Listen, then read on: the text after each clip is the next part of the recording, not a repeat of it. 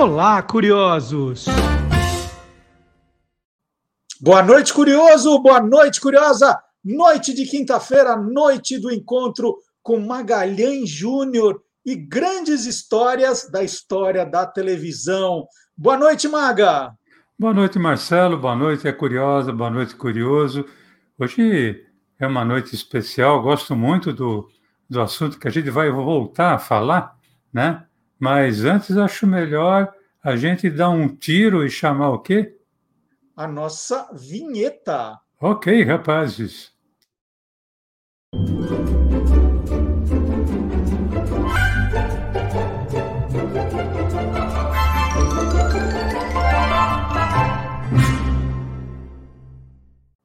E aqui promessa é dívida, né? Conforme prometido, o Magalhães Júnior vai voltar ao tema faroeste. Nós fizemos um programa com faroeste, né, os bang bangs, com os nomes dos protagonistas no título. Né? Essa era uma ideia. Aí o Magalhães prometeu que voltaria ao tema, mas dessa vez falando de faroestes diferentões. Aí a gente pergunta, né, o que é um faroeste diferentão? Então, só quem viu esses faroestes é que pode nos dizer é, o que é um faroeste diferentão, Maga. Bom, quem viu, que por acaso sou eu, que, não, que não saía de, da frente da TV de, vendo tudo quanto era filme de cowboy que tinha, daí tá o, o, o diferentão era o seguinte, é, eu considero diferentona aquela série de faroeste que fugia daquela estrutura em que se tinha um mocinho sendo um cowboy sem falha de personalidade, morando numa fazenda ou num rancho, hábil e rápido no, no revólver, coisas assim. É, tudo que não fosse por esse viés, para mim, é uma série de faroeste diferentona. Muito bem. Então agora nós já entendemos o conceito. Então eu vou pedir para você, Maga, é, vamos escolher cinco, cinco desses faroeste de, de, é, diferentões. Que você se deixa solto para você, a gente começa hoje e só, ter, só termina lá no, no Lá Curioso de sábado. Então vamos eleger cinco faroestes diferentões. A gente começa com qual? Bom, a gente começa falando então de uma série em que o protagonista não era o cowboy nem branco, ele era um índio, Águia Brava. Essa série estreou aqui no Brasil em 1962 pela TV Record Canal 7, só que foram apenas 26 episódios. E elas mostravam o ator é, Kate Larsen como Águia Brava, ele que era líder de uma tribo de índios Cheyennes. Não era apenas um líder de tribo, era índio Cheyenne. E o Águia Brava, que montava ali um cavalo chamado Nuvem Branca, tinha ali as suas aventuras quase sempre ao lado do seu filho adotivo chamado Kina, interpretado pelo ator mirim Anthony Nunkemna. Ele que era de origem indígena mesmo, da tribo Hopi. Juntamente com o Águia Brava e o Kina, estava sempre o Smokey, ou Smoke John, ou Smoke Joey, que era uma espécie de pajé da, ali da, da tribo Cheyenne. A figura feminina, e tinha uma figura feminina, da série ficava por conta da Índia Estrela da Manhã, a Morning Star, que era interpretada pela atriz Kim Wainona, que era índia também. Ela pertencia à tribo Sioux do estado de Nebraska. E o Águia Brava, que era dublado pelo Francisco Negrão, quer dizer, o personagem Águia Brava era dublado pelo Francisco Negrão, foi a primeira série de faroeste apresentar a história sob o ponto de vista indígena. Dizer, tinha um índio como protagonista. Um índio, aliás, que apresentava valores de moral que até então não se havia visto numa série, principalmente com um índio protagonista. Águia Brava! Águia Brava! Águia Brava! Guerreiros Piggins do Lago! Piggins? Tem certeza? Tenho. Um deles quis me agarrar, mas eu lutei e fugi. Estava pintado. De guerra? Sim, listas brancas com pontinhos pretos. Kina diz que os nossos inimigos do lago são os Piggins, levando suas cores de guerra. Um ou mais? Eu só vi um. Deve ser o chefe. Os guerreiros devem estar escondidos atrás do morro. Smoke leve um guia. Procure saber o esconderijo dos pigs e o seu número. Guerreiros, preparai as vossas armas. Estrela da Manhã leve as mulheres e as crianças para as tochas.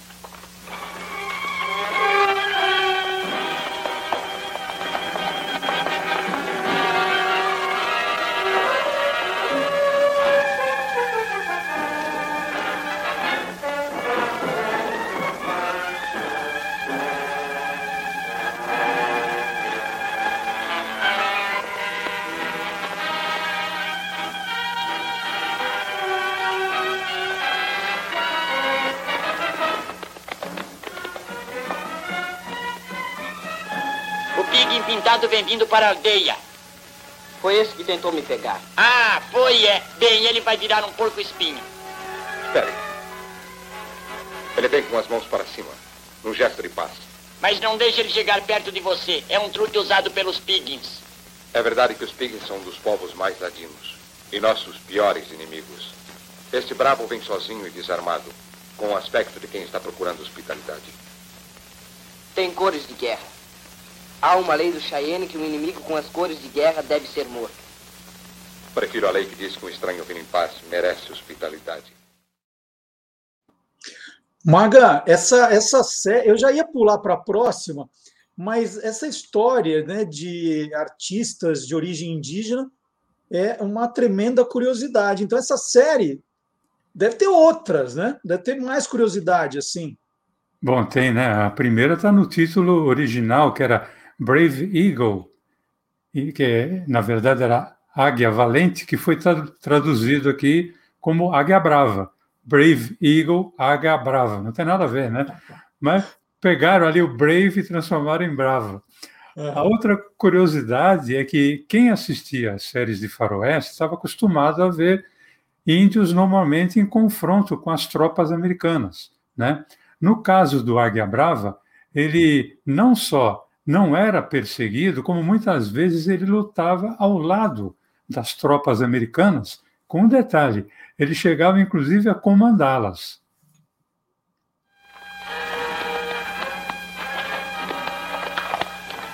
A pista aqui está clara.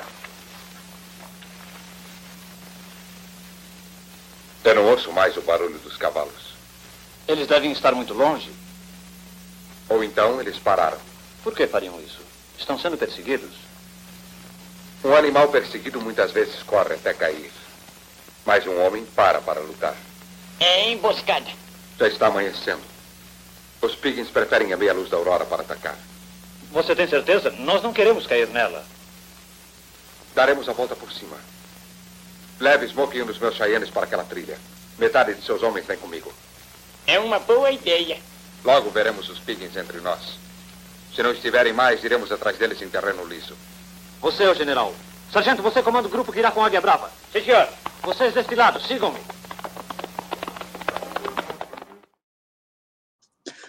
Maga, você sempre que fala de uma série, né, você mostra esses, essas, a programação das revistas, dos jornais, né, com uhum. horário, emissora, quando começou. De onde vem esse material é, que é fascinante, né? Porque você está mostrando exatamente os detalhes de cada série.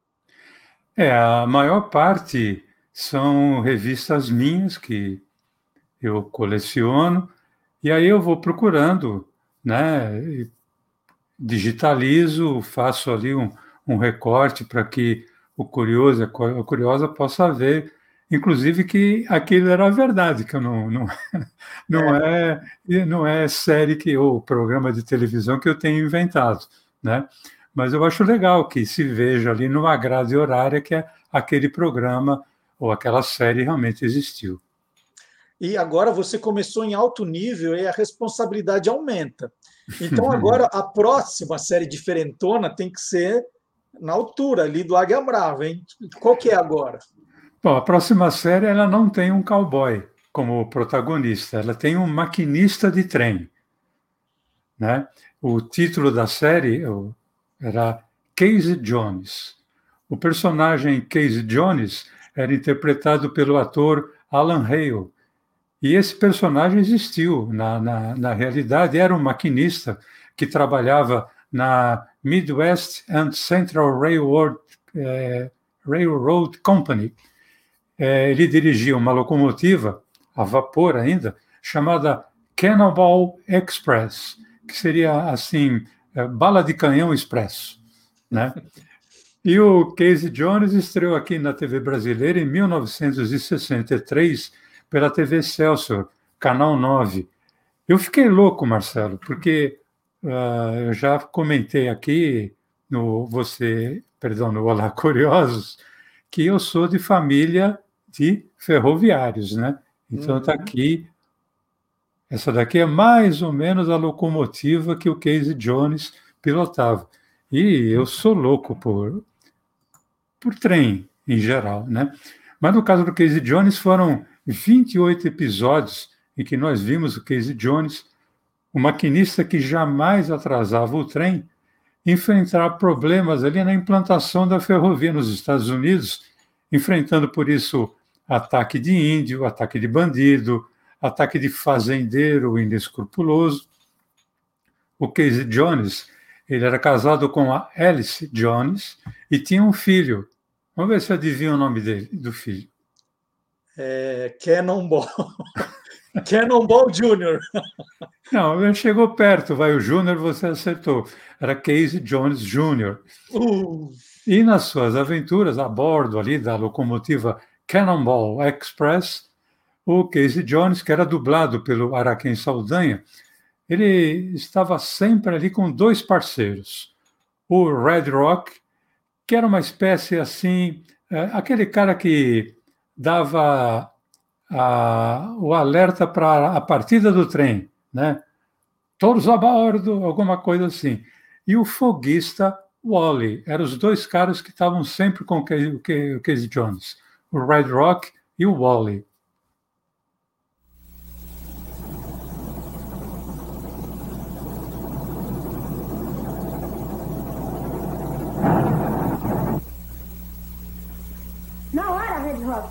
Seu pai é maquinista, não é? Olá, papai. Olá, filha. O senhor está querendo falar? O que trouxe a Miss Paley? Eu não sei, mas deve ser coisa importante. Uh, eu acho que posso perder alguns minutos, eu preciso da companhia. Até logo, filho. Está dentro do horário, hein, Miss Rock? É, mas é claro, filho. oh, o senhor Carter. De acordo com o registro, você é por hora. Talvez seja isso mesmo, mas, mas eu tenho que manter o horário. Mesmo a uma velocidade moderada, às vezes causamos pequenos incêndios ao longo do trilho. Tem razão que há incêndios das plantações, não? Assim, de repente, vou causando milhares de dólares de prejuízo. Isso não é argumento.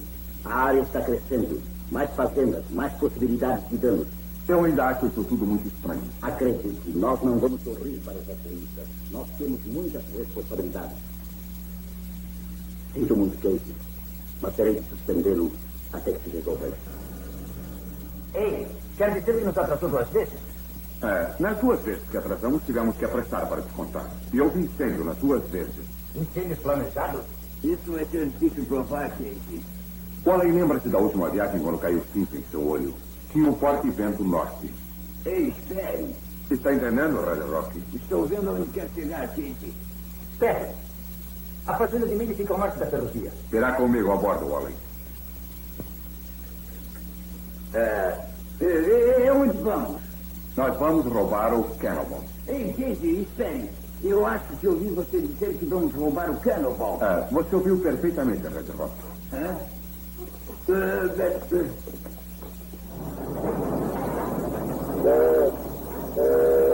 Mas um ladrão cuidadoso não faz alarde, Casey. Mas quero que todo mundo saiba o que eu vou fazer. Se vão saber que pegamos isso, pode estar certo. Não nos prenderão. Ah, isso é uma sujeira, Casey. Você está vendo? O ar não passa por isso aí. Mas não soltaremos fagulhas, eu espero. Estamos bem, Red Rock? Dê uma olhada.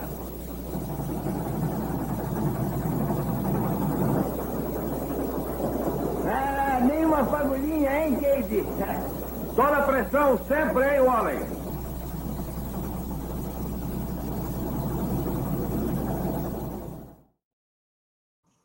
Ô, Maga, eu não tenho a Cannonball Express na minha coleção, mas eu tenho Thomas, Thomas e seus amigos. vale? Vale. Claro, oh, que, claro que vale. Thomas, na verdade, era, era do Antônio, né? E, ah. e, e, ele colecionava isso quando era pequeno, ele amava Thomas e seus amigos.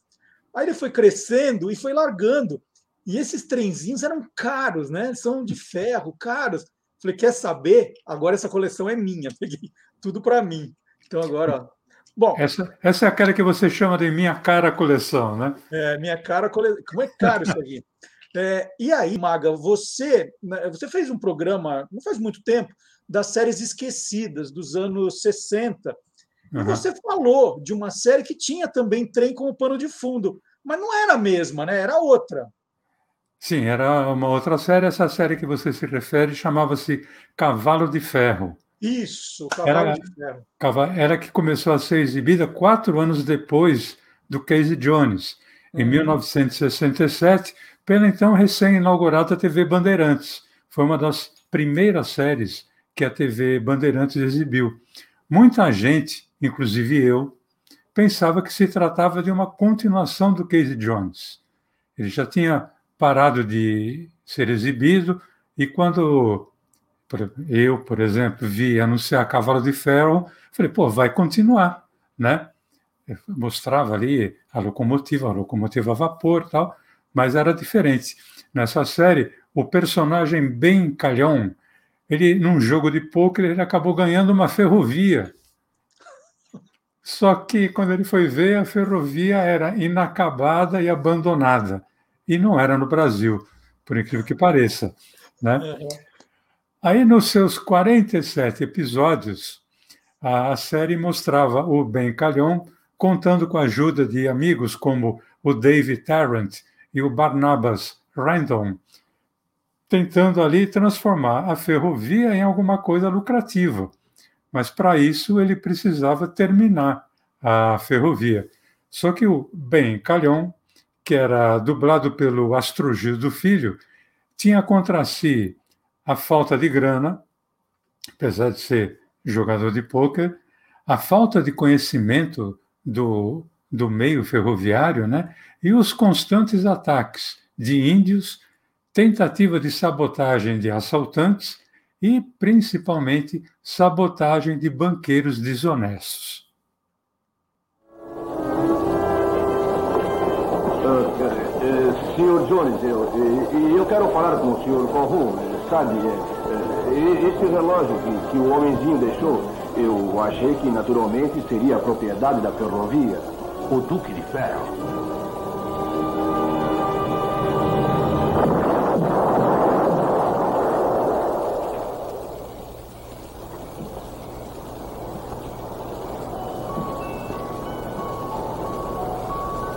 Você fica com Dave. O trem está sem controle.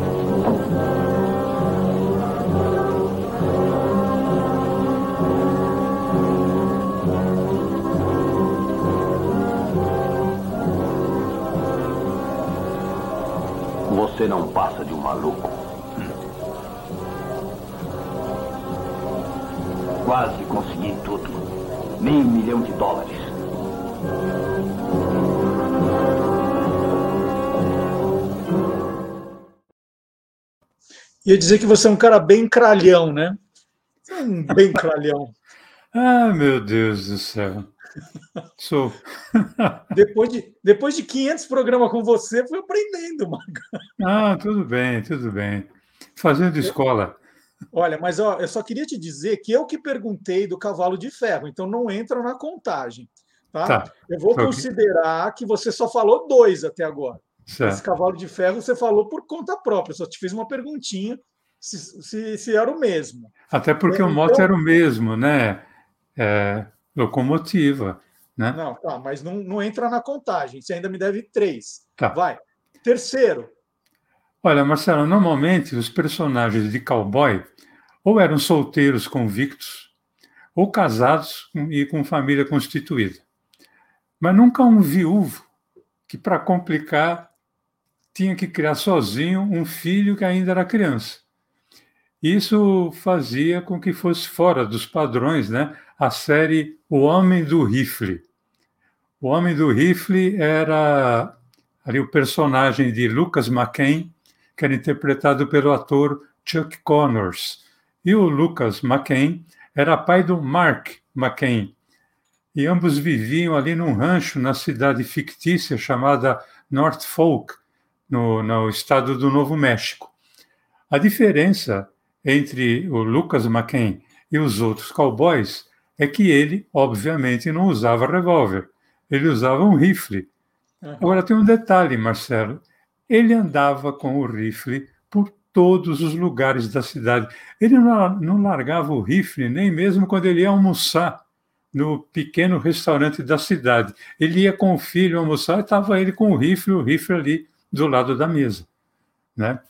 E o Homem do Rifle estreou aqui no, no Brasil em março de 1962 pela TV Tupi Canal 4. Foram 168 episódios que obtiveram um bom sucesso a ponto dele ter sido transformado em gibi. A curiosidade estava na dublagem do Homem do Rifle. O personagem do Lucas McCain era dublado pelo ator Fulvio Stefanini. Uma, eu acho que é uma das poucas dublagens que o Fulvio Stefanini fez, essa do Homem do Rifle.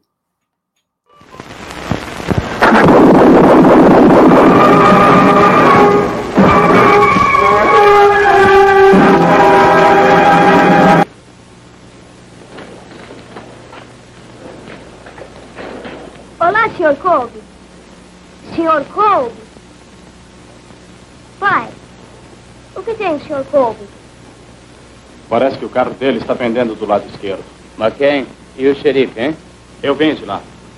O doutor diz que a perna não está quebrada, mas ele tem que repousar. E enquanto isso, nós vamos ficar sem xerife. Olhe, Ah. papai.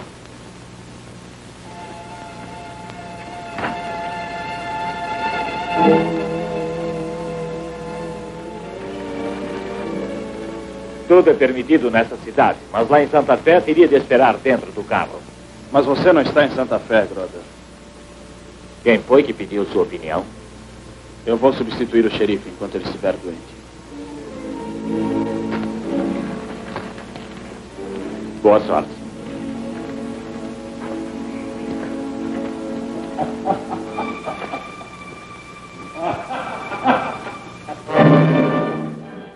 Que estão tratando ele assim, papai? Isso é difícil de explicar, meu filho.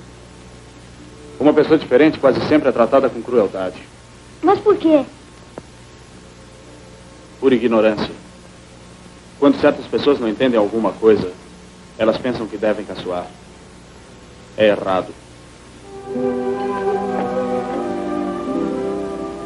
Queira perdoar. Não há ninguém no balcão. O senhor pode me informar onde fica o banco? Ainda não temos banco. É que a minha viagem demorou mais do que eu esperava. E eu tenho necessidade de trocar algumas liras por dólares. O senhor pode falar com o dono do botequim. Quase todo o dinheiro que entra nesta cidade costuma passar pelas mãos dele. Obrigado. Irei lá mais tarde. Eu acho que não seria muito aconselhável o senhor ir ao botequim. Há certas pessoas na cidade que não apreciam estrangeiros. Como aquele cavaleiro do vestíbulo. Eu lhe agradeço, mas não tenho medo dele. Não pense que somos todos ruins como ele. Sou forasteiro aqui. E eu não posso julgar ninguém. Vamos indo.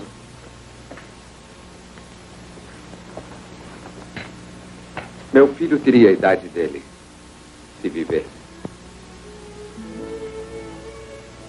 O senhor tem sorte.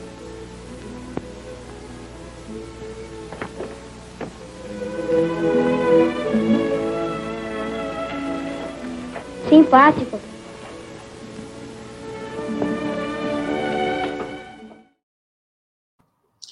Ô, Maga, mas até agora, né? É, tudo bem, eu pedi a série diferentonas, mas não tem nenhuma diferentona com algum personagem mais com cara de faroeste, aquele cowboy mais tradicional, assim, não? Tem. Tem um que se chamava O Texano. Hum, O título já recomenda, né?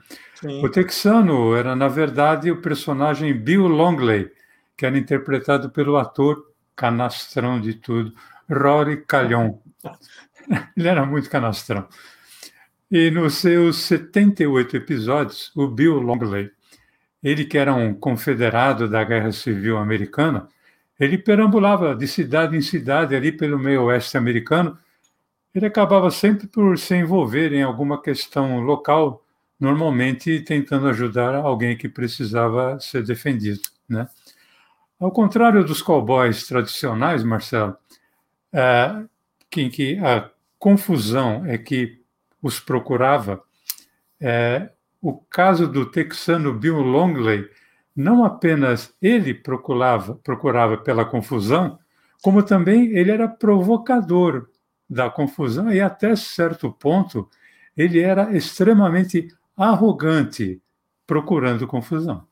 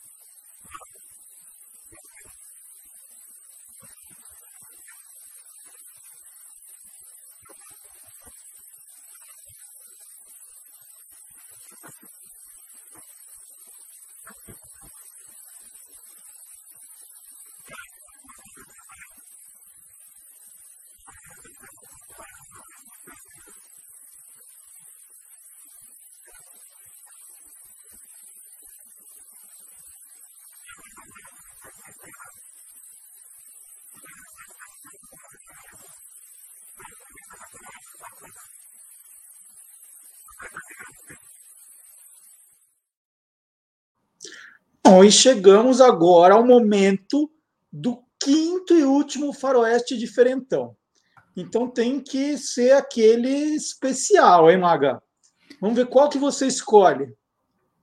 Olha, é uma série que tem a- o nome da cidade em que acontecia a ação. Chamava Cimarron. Cimarron, na verdade a série o original, o título original era Cimarron Strip. Era uma série em que no século XIX ela ocupava uma faixa ali entre o território do Kansas e um território indígena. E em Cimarron, o delegado era Jim Crown, que era interpretado pelo ator Stuart Whitman. O Jim Crown tinha um assistente, que era um escocês chamado McGregor, E também ele tinha como auxiliar ali um fotógrafo chamado Francis White. O ponto de encontro ali na cidade de Cimarron acontecia na pousada que era da bela loira chamada Dulce, ela que havia herdado essa pousada do pai. Cimarron teve apenas uma temporada, Marcelo, com 28 episódios, estreou aqui no Brasil em dezembro de 1968, aos domingos à noite, pela TV Record. Aí você deve me perguntar o seguinte: mas o que que essa série tinha de diferente das demais, né? Bom, e eu respondo: primeiro é que os episódios tinham 90 minutos, tempo maior do que qualquer episódio de, de série, que normal era ter ou 25 minutos ou 50 minutos. Uhum. A gente assistia, parecia que estava vendo uma longa-metragem, não um episódio de série. Né? E segundo, é que ela era considerada, pelo menos para a época, a mais violenta das séries de faroeste. E por que, que ela era violenta? Por que, que ela era mais violenta? Por que, que ela era mais violenta? Por Grande quê? pergunta? Marcelo. Por quê? Ah, por Ora, quê? veja. Principalmente porque ela tinha no delegado Jim Crown, que apesar de ser um cara justo, a figura era de um cara duro e violento com os bandidos, mas também ele tinha um jeito até meio, cava, meio cafajeste de tratar até com os amigos. Era esse o grande diferencial e é isso que fazia essa série ser violenta. Lehigh. A1J. KSO. Jim Crow. Delegado Crow. Você dorme despreocupado. Eu sou esquivo, nunca durmo. Tem um carcereiro noturno. Bem, eu estava brincando. Jamais voltaria contra a minha espécie. Não resta muito para alguém da minha idade. Eu pensei que. Pensei que fosse precisar de um bom varredor. Em algum outro lugar, Joe. No lado mais longe do Texas. A gente sempre tenta. Os cavalos estão prontos, delegado. Obrigado pela comida, Dulce. Voltarei sexta-noite ou mais tardar. Delegado. Não se deixe apanhar por nenhum velho detento. Quem é ele? A1 Joe, KSO. KSO? É gíria de prisão. É, significa criminoso de primeira categoria. Inteligente, frio, absolutamente seguro. Quem ele? Tem ele. O nome dele poderia estar ao lado de Quantrell, Jesse James ou qualquer um deles. Eu nunca ouvi falar dele. Ele foi apanhado quando tentava ajudar seus companheiros. Pode dar uma boa história. O homem passa toda a sua vida tentando soltar os amigos. Jim!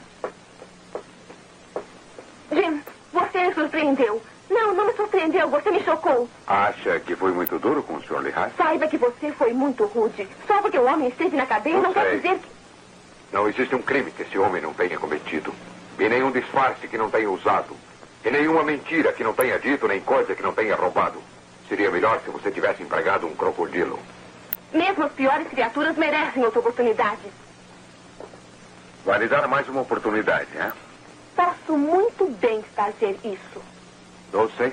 Você é a dona aqui. E espero que ainda seja quando eu voltar.